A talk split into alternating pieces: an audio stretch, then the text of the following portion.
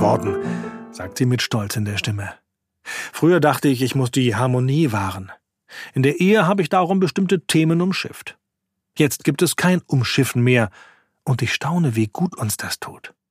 Kein Umschiffen mehr, Klarheit und Mut. Das haben wir von Olga und Matondo gehört, die beiden Powerfrauen, um die es in diesem Teil gehen soll. Beide befanden sich in festgefahrenen Lebenssituationen, so zwischen Kindern, Karriere und ihren Kerlen. Matando hatte sogar schon die Scheidungspapiere auf dem Tisch. Aber dann kam alles anders. Ich bin Micha. Und ich bin Claudia. Wir sind losgezogen, als die ersten 100 Menschen ihr Grundeinkommensjahr abgeschlossen hatten. In unserem Buch Was würdest du tun? haben wir aufgeschrieben, was Sie uns erzählt haben. Und in diesem 18-teiligen Podcast könnt ihr das jetzt hören. Wir sind heute bei Teil 16 und es geht um Feuer. Feuer, das fast eine junge Familie hätte umbringen können. Und das Feuer, das das Grundeinkommen in den Herzen der zwei stolzen Kämpferinnen entfacht hat. Mach es dir gemütlich und höre von ihrer neu entdeckten Ungemütlichkeit. Robin und die Rettung der Familie. Robin war Gewinner Nummer 5, bekam sein erstes Grundeinkommen im Dezember 2014. Gezahlt wurde es auf das Konto von Olga, seiner Mutter. Die hatte wenige Wochen vorher der Blitz getroffen, bildlich gesprochen. Sie saß im Auto, hörte im Deutschlandfunk einen Beitrag über mein Grundeinkommen, blieb tatsächlich vor dem Haus im Auto sitzen bis der Beitrag vorbei war und wusste, das ist die Lösung. Sie ging ins Haus, startete den Computer, ging direkt auf die Webseite, nicht um sich anzumelden, sondern um sich zu informieren. Mich hat sofort gepackt. Die Idee hat mich umgehauen, erzählt sie uns am Telefon, weil ihr Wohnort Mittelbiberach leider nicht auf unserer Reiseroute liegt. Sie komme ursprünglich aus Russland. Der Gedanke Leistung gegen Leistung sei tief in ihr verankert. Wenn man nichts leistet, ist man nichts wert.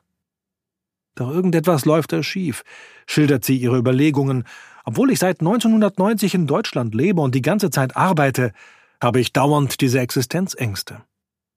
Sie bringe Leistung, und trotzdem habe sie Ängste, abzustürzen und im Alter arm zu sein, fürchte, dass ihre Kinder arm sind.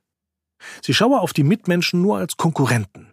Der kann dies besser, der macht das besser. Immerzu meine sie, ihren Kindern noch mehr bieten zu müssen, damit wenigstens die es eines Tages gut hätten. Sie würde leisten und immer mehr geben, aber an dem Tag habe sie begriffen, dass sie nicht mehr mithalten wolle. Ich will meine Mitmenschen anders betrachten. Ich wollte keinen Konkurrenzkampf mehr im Kindergarten. Da konkurrieren Eltern, welches Kind Englisch kann oder ob es zum Schwimmen geht oder zum Reiten. Das überträgt sich auf die Kinder. Selbst die kleinsten wetteifern schon miteinander. Olga lebt mit ihrem Mann, Sohn und Tochter in einem Neubaugebiet. Ein Familienhaus, Garten, zwei Autos, Apple TV, Thermomix. Der Familienvater arbeitet Vollzeit im Außendienst eines amerikanischen IT-Konzerns. Olga arbeitet als Krankenschwester, seit die Kinder auf der Welt sind, in Teilzeit. Sie kümmert sich nicht nur um Haushalt und Kinder, sondern auch um die pflegebedürftigen Eltern und Schwiegereltern eine bürgerliche Bilderbuchfamilie. Doch im Sommer 2014 lag enormer Druck auf der Familie. Ich habe immer gedacht, wenn man will, kann man immer arbeiten. Und dann kam ich in eine Situation, wo ich wollte, aber nicht mehr konnte. Ich stieß an eine Grenze. Sie hatte bis dahin immer als Krankenschwester gearbeitet, 20 Jahre lang. Als die Klinik privatisiert wurde, stieg der Druck, weniger Personal musste mehr Arbeit bewältigen. Die Belegschaft bekam die deutliche Ansage, dass es hier ganz klar um Wirtschaft geht und um Gewinn. Sie habe das als falsch empfunden. Es wurde in Kauf genommen, dass die Qualität der Arbeit sinkt. Das klingt sehr trocken, aber im Klartext heißt das, es geht zu Lasten der Patienten. Die Mitarbeiter hätten dagegen protestiert. Sie hat damals überlegt, ob sie kündigen solle, aber sie liebt diesen Job. Sie bleibt. Sie fügt sich den strengen Vorgaben auch wenn sie viele ihrer Kompetenzen aus Zeitgründen nicht mehr einsetzen kann. Doch die Rationalisierung verändert nicht nur ihren Arbeitstag, sondern wirkt sich auch aufs Familienleben aus. Zu Hause war ich nur noch müde, da ging nichts mehr. Ich habe zuletzt Nachtdienste gemacht, vier Jahre lang, damit die Kinder tagsüber zu Hause versorgt sind. Ich bin zusammengebrochen. Ich konnte nicht mehr, weil dauernd Anrufe kamen. Einspringen. Olga hält sich nicht für einen Einzelfall. Ich bin so ein Durchschnitt, Es gibt viele Familien, die das unterschreiben können. Schon seit 15 Jahren hat Olga wegen der Desinfektionsmittel Hautprobleme an den Händen. Auch das macht ihr zunehmend zu schaffen. Irgendwann kam alles zusammen. Im Sommer 2016 steckte ich in einer tiefen Sinnkrise. Jetzt kannst du nicht mal putzen gehen mit diesen Händen. Die Kinder sind acht und neun Jahre alt. Der Ehemann arbeitet wie wild. Gerade in dieser Situation breche ich zusammen, erinnert sich Olga. Meine Frau versagt. Mein Mann hat das nicht gesagt, aber das war mein Gefühl.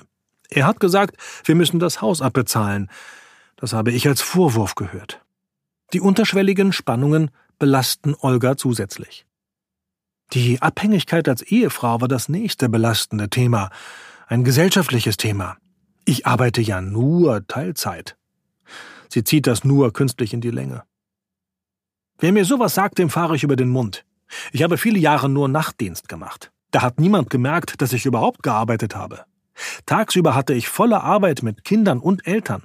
Aber das war selbstverständlich. Und ich habe mir das gefallen lassen. Da bin ich selbst schuld. Inzwischen sagt sie selbstbewusst, sie hätte zwei Jobs, von denen nur einer vergütet wird. Doppelte Leistung, halbes Geld. Mit Nachtdiensten kam sie auf 600 Euro netto. Ihr Mann brachte das Fünffache nach Hause. Das Ende vom Lied war, dass ich gesagt habe, ich kann nicht mehr, setzte ihre Erzählung fort. Ich schätze das sehr in meinem Mann, dass ich mich auf ihn verlassen kann. Er bot an, am Wochenende das Einkaufen zu übernehmen und sich um seine Eltern zu kümmern. Dann habe ich gedacht, zwar muss ich mich nicht mehr um deine Eltern kümmern, aber wenn du das machst, sehe ich meinen Mann gar nicht mehr. Da braute sich bedrohlich eine Riesenkrise über uns zusammen. In dieser Situation kam das Grundeinkommen und löst bei Olga erst einmal einen Wirbelsturm an Gefühlen und Fragen aus. Wow, Freude, Erlösung. Dann, Moment mal, eigentlich haben wir es doch gar nicht so schlecht, und da gibt es Leute, die es mehr brauchen. Schlechtes Gewissen. Dann, oh mein Gott, das ist ja Robins Gewinn. Was machen wir denn jetzt? Das war ein wechselhafter Tag, auch anstrengend. Ihr Mann will vom Grundeinkommen gar nichts wissen. Er winkt ab, hält das alles für eine Schnapsidee. Aber als er realisiert hat, dass das Geld tatsächlich kommt, haben wir diskutiert und entschieden, wir müssen das Robin sagen. Bis dahin haben wir mit den Kindern über sowas gar nicht gesprochen. Robins erste Reaktion war, Oh, sind wir jetzt reich? Als die Eltern ihm den Unterschied zwischen 1000 Euro im Monat und reich erklärten, war Robins zweite Reaktion, Reich also nicht, aber dann könnte ich ein Buch im Monat bekommen? Das bekam er dann auch. Wir haben nach dem Grundeinkommensjahr ein neues Regal kaufen müssen, weil ich auch mir selbst Bücher gekauft habe, lacht Olga. Sie habe als Ziel bei der Anmeldung angegeben, mehr Bücher zu lesen. Das Ziel habe sie erreicht. Robin bekommt außerdem einen Bogen aus Holz und eine Gitarre, zwei Hobbys, denen er heute noch nachgeht. Ansonsten erhebt er keine Ansprüche. Ein Neunjähriger, grinst er in die Kamera beim ersten Videodreh, der teils mit seiner Familie. Robin lädt die Familie zum Essen beim Griechen ein. Den Rest überlässt er seiner Mutter. Ich bin ungemütlich geworden. Nicht nur die Gesprächsthemen ändern sich in der Familie.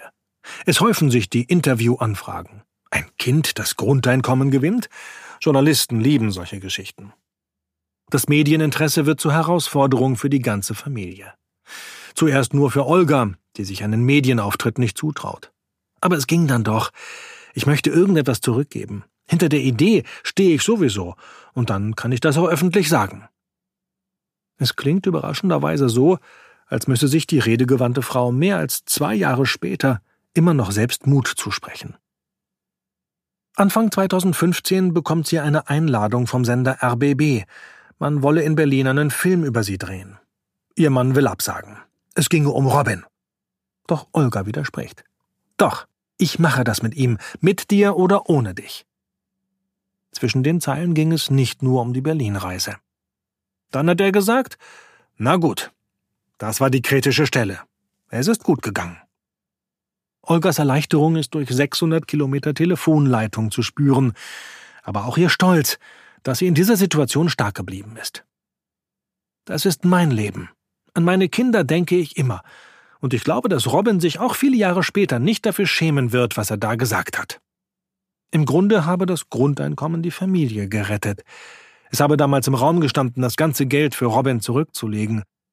Ja, aber es stand auch im Raum, dass unsere Familie kaputt geht, dass wir die Leistung nicht mehr schaffen und dass alles kaputt geht. Es habe damals zwei Optionen gegeben. Wir legen das Geld an, Robin hat eine kaputte Familie und 12.000 Euro. Oder wir geben es jetzt aus und retten die Familie. Wir haben ja das Haus auch als Sicherheit für die Kinder gebaut. Das ist mehr wert als 12.000 Euro. Das meiste Geld fließt in Familienausflüge. Wir haben sämtliche Höhlen und Schlösser in der Umgebung angeguckt. Es ging um uns. Wir wollten wieder zusammen sein. Die gemeinsame Zeit tat der Familie gut.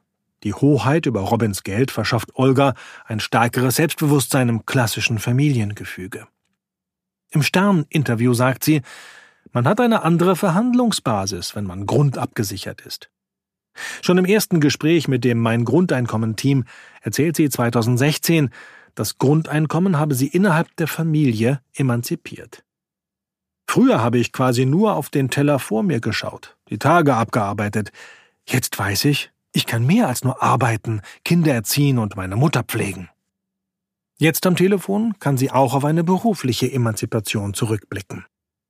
In den letzten zwei Jahren habe sich einiges verändert, weil sie auch bei der Arbeit nun eine innere Sicherheit verspüre. Bei der Arbeit habe ich deutliche Worte gefunden. Ich habe Gespräche geführt, wegen meiner Haut um Versetzung gebeten. Dann hieß es, ob ich mit zehn Fingern tippen kann. Ich habe gedacht, Hölle. Ich kann es nicht, weil ich Sensibilitätsstörungen habe, aber ich will das auch nicht. Ihre Vorgesetzte habe sie daraufhin empört angesehen und gesagt, Olga müsse jetzt den Willen aufbringen, Sachen zu tun, die sie nicht prickelnd fände. Ich habe gesagt, dass das nicht stimmt. Ich möchte in Bereichen arbeiten, in denen ich meine Kompetenzen abrufen kann. Das ging nicht gut aus. Doch obwohl die Versetzung nicht zustande kam, ist Olga froh, dass sie den Mut für diese Art von Gesprächen aufgebracht hat. Inzwischen wurden im Klinikum weitere Rationalisierungsrunden gedreht. Olga musste aus und via Zeitarbeit wieder neu im Krankenhaus einsteigen.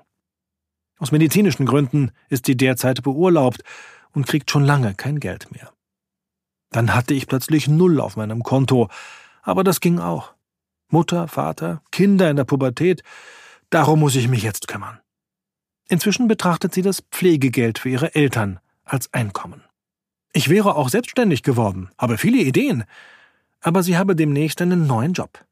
Sie steige komplett aus dem Krankenhausbetrieb aus. Sie werde jetzt als Krankenschwester in einer Apotheke Beratung zu Kompressionstherapien anbieten. Da entstünde etwas komplett Neues. Ich habe die Verhandlungen ganz anders geführt als früher. Ich war selbst total fasziniert, wie ich dastand, auch bei den Lohnverhandlungen. Auch die Hauterkrankung an den Händen sei besser geworden. Die Haut ist Spiegel der Seele, sagt man. Durch die Haut habe ich Stress bekommen, ein Teufelskreis. Das ist besser geworden, seit ich keine Acht-Stunden-Tage mit Desinfektionsmitteln und Handschuhen mehr habe. Sie habe durch das Grundeinkommen eine andere Schrittfolge gelernt, mache nicht mehr das Gewohnte. Ich bin ungemütlich geworden, sagt sie mit Stolz in der Stimme. Früher dachte ich, ich muss die Harmonie wahren. In der Ehe habe ich darum bestimmte Themen umschifft. Jetzt gibt es kein Umschiffen mehr, und ich staune, wie gut uns das tut. Früher habe sie sich auch nicht getraut, das System Deutschland zu kritisieren. Das ist das System, das mich aufgenommen hat. Da muss ich ruhig sein und dankbar. Damit war jetzt auch Schluss. In ihrem Ort gäbe es zwölf Prozent AfD-Wähler. Es sei erschreckend für sie, dass der direkte Nachbar dazugehöre. Sie habe ihm ins Gesicht gesagt, dass sie auch aus dem Topf Zuwanderer komme und die AfD ablehne. Das Grundeinkommen hat mich stärker gemacht. Das klingt so schmalzig, aber ich bin so unglaublich stolz, dass meine Kinder mit diesem Thema aufwachsen dürfen. Das Grundeinkommensjahr sei schon lange zu Ende, aber der Weg, den sie seitdem beschritten hat, noch lange nicht. Sechste Facette Gemeinschaftsgefühl Matondo und das Feuer des Neustarts. Wir waren schon beim Anwalt. Die Ehe war am Ende. Deswegen war das ja alles so heftig. Matondos Stimme zittert, als sie diesen Satz sagt. Dabei ist die 31-jährige Düsseldorferin eine fröhliche Frau, energiegeladen, überschwänglich. Sie arbeitet im Marketing. Internationale Promotion, Mode und Lifestyle. Düsseldorf, London, Kinshasa, Atlanta. Das ist ihre bunte und weite Welt. Aber sie ist durch eine schwere Zeit gegangen. Das Schicksal hat ihre Lebensfreude und ihren Optimismus auf die Probe gestellt, auf die Feuerprobe. Das Grundeinkommen hat geholfen, sie zu bestehen. Matondo heißt eigentlich Matondo Solua Lisa. Früher hat sie, damit es den Deutschen leichter fiel, immer den französischen Rufnamen Lisa verwendet, aber seit sie 2008 erstmals im Herkunftsland ihrer Eltern, im Kongo war, empfindet sie Kinshasa als zweite Heimat. Neuerdings, und ja, das hängt mit dem Grundeinkommen zusammen, verwendet sie den afrikanischen Vornamen, der auch in ihrem deutschen Pass steht. Matondo Solua ist auch für deutsche Zungen eigentlich nicht schwerer auszusprechen als Martina Silvia, aber sie findet es okay, wenn man sie Matondo nennt. Ich bin durch und durch deutsch. Als ich in Frankreich war, war ich genervt, wenn die Leute zu spät kamen und ging nicht bei Rot über die Straße. Ich bin Deutsche, aber ich bin auch Kongolesin. Man muss das nicht in Prozentzahlen ausdrücken. Ihre Eltern sind vor 40 Jahren nach Deutschland gekommen. Ihr Vater ist Sozialwissenschaftler und arbeitet als Familienbetreuer mit Flüchtlingen. Ihre Mutter ist Altenpflegerin. Matondo ist wie ihre Schwester, die inzwischen als Sozialarbeiterin in Atlanta in den USA lebt, in Düsseldorf geboren und aufgewachsen. Sie hat Französisch und Englisch studiert und arbeitet seit sechs Jahren in der Eventbranche. Ihr Mann ist Sporttherapeut und schaut zwischenzeitlich auch kurz im Wohnzimmer vorbei. Dann kümmert er sich wieder um die beiden Söhne, die zwei und fünf Jahre alt sind. Vor knapp drei Jahren haben sie die Eigentumswohnung in Erkrath gekauft, in die sie Anfang 2016 eingezogen sind. Soweit so unaufregend. Im Juli 2017 ist die Wohnung endlich komplett fertig. Alles Ersparte steckt in dem Kredit und der Einrichtung. Da, am 12. August, passiert das Schlimmste, was passieren kann. Es ging in der Küche los. Der zwölf Jahre alte Kühlschrank, den sie vom Vorbesitzer übernommen hatten, verursachte einen Kurzschluss. Es war halb acht am Abend. Die Kinder waren schon bettfertig. Ich hatte den Kühlschrank geputzt, wollte ihn wieder anmachen und hörte so ein Flackern und Zischen. Durch den Spalt zwischen Gefrierschrank und Kühlschrank sehe ich das lodernde Feuer und innerhalb von Sekunden kam das Feuer auf mich zu. Ich habe in Panik meinen Mann gerufen. Der sah sofort, dass wir das nicht mit Wasser löschen können, hat nur den Strom ausgeschaltet und die Feuerwehr angerufen. Die gaben das Kommando sofort raus. Binnen Minuten stand die ganze Wohnung in Flammen. Man merkt, dass Matondo diese Geschichte schon oft erzählt hat. Sie weiß alle Details, die genaue Uhrzeit, die Abfolge, hat sich mit Ursachen und Schuldfragen beschäftigt und auf alles eine Antwort gefunden. Wenn der Kühlschrank brennt, kann man nichts machen. Kinder nehmen nur raus. Da entstehen giftige Gase. Kühlschrank und Waschmaschine sind Brandgefahr Nummer eins. Die Küche brannte komplett aus. Die Wohnung war völlig verrußt, das ganze Haus musste evakuiert werden. Wir hatten nur das, was wir im Körper hatten. Reflexhaft haben wir die Papiere für die Wohnung, unser Stammbuch, die Handys und Portemonnaies gegriffen und raus. Da standen wir zusammen mit den Nachbarn auf der Straße. Ich bin zusammengebrochen. Wir werfen einen Blick auf die weiß gestrichenen Wände, das kühl elegant eingerichtete Wohnzimmer und ahnen, dass die Reduktion aufs Minimalistische eventuell keine bewusste Stilentscheidung ist. Matondo fährt fort. Die Kinder haben wir zum Nachbarn gebracht, damit sie nicht zugucken müssen. Die Feuerwehr war binnen vier Minuten da, es kam uns vor wie Jahre. Die sind mit 29 Mann auf die Terrasse, weil dieses Gift so gefährlich ist. Ein Trupp musste durch den Keller in den Hausflur und alle Türen aufbrechen, ob noch jemand im Haus ist. Die ganzen anderen Wohnungen waren auch verrußt. Es war ein komplettes Desaster. Zum Glück gab es eine Versicherung und auch keine Zweifel, dass es sich um einen Versicherungsfall handelte. Trotzdem waren die letzten Monate eine schwere Belastung. Wir konnten mit den Kindern in einem Hotelapartment in der Nähe wohnen. Die Versicherung kam dafür auf. Aber es war ein ständiges Hin und Her. Nur ein paar Fotos konnte ich retten. Die Bilderrahmen musste ich wegwerfen, aber die Bilder selbst konnte ich reinigen. Alles andere wurde komplett entsorgt. Wir standen vor dem Nichts. Und als wenn die monatelange Quasi-Obdachlosigkeit der jungen Familie nicht schon genug wäre, wird in dieser Phase obendrein ihr Mann krank. Als Sportler nimmt er Proteine, und vermutlich waren darunter irgendwelche gepanschten Sachen. Er hat eine Lebervergiftung und muss ins Krankenhaus. Es sind so viele Sachen auf einmal passiert, es war monatelang zu viel. Das hat unsere Ehe enorm belastet. Wir haben uns getrennt. In dieser Phase bekommt sie von ihrer Schwester einen Flug nach Panama geschenkt. Ich sollte mich auf dieser Reise wiederfinden und herausfinden, wer ich bin. Als ich losfuhr, wusste ich nicht, wie es danach weitergeht. Ich wusste, wenn ich wiederkomme, ist die Wohnung immer noch im Sanierungszustand. Alles Hab und Gut ist entsorgt, und auch die Ehe liegt in Trümmern. Kurz vor der Abreise bekommt sie eine Erinnerungsmail von mein Grundeinkommen, dass sie noch nicht zur nächsten Verlosung angemeldet ist. Und ich, okay, klick mal. Ein Klick, der ihr Leben verändert. Dann kommt die Reise. Batondo wohnt in einem Hostel in Panama-Stadt, macht eine Tour in den Nationalpark am Rande der Stadt und hat abends eine Art Nervenzusammenbruch. Am nächsten Morgen beginnt sie den Tag mit einem Gebet. Ich bin ein sehr gläubiger Mensch. Ich habe gebetet. Warum passiert das alles? Gott, wenn du da bist, dann zeig mir, dass du da bist. Matondo schießen die Tränen in die Augen. Und dann gucke ich auf meinen E-Mail-Account und entdecke diese Nachricht von meinem Grundeinkommen. Es ging gar nicht ums Geld. Ich fühlte mich gerade so überfordert. Diese Mail war ein Lichtblick. An diesem Tag wusste ich, es gibt einen Neuanfang. Es habe bei ihr Klick gemacht. Ich kann reisen. Ich kann arbeiten. Ich kann das Geld für meine Träume einsetzen. Sie hatte sich gerade entschieden, ihren Job nochmal an den Nagel zu hängen und ein Marketingstudium an der Hochschule zu beginnen. Am liebsten wollte sie an der Düsseldorfer Privathochschule studieren, doch die 900 Euro im Monat hätte sie sich nicht leisten können. Das Grundeinkommen änderte das schlagartig. Für Matondo ist klar, dass der Brand kein Zufall war. Ohne das Feuer hätte das Grundeinkommen gar nicht so eine Wirkung gehabt. Die Polizei hatte ihr damals gesagt, sie hätten Glück gehabt. Vier Wochen zuvor habe eine ganze Familie das Leben verloren. Die seien um Mitternacht ins Bett gegangen und nie wieder aufgewacht.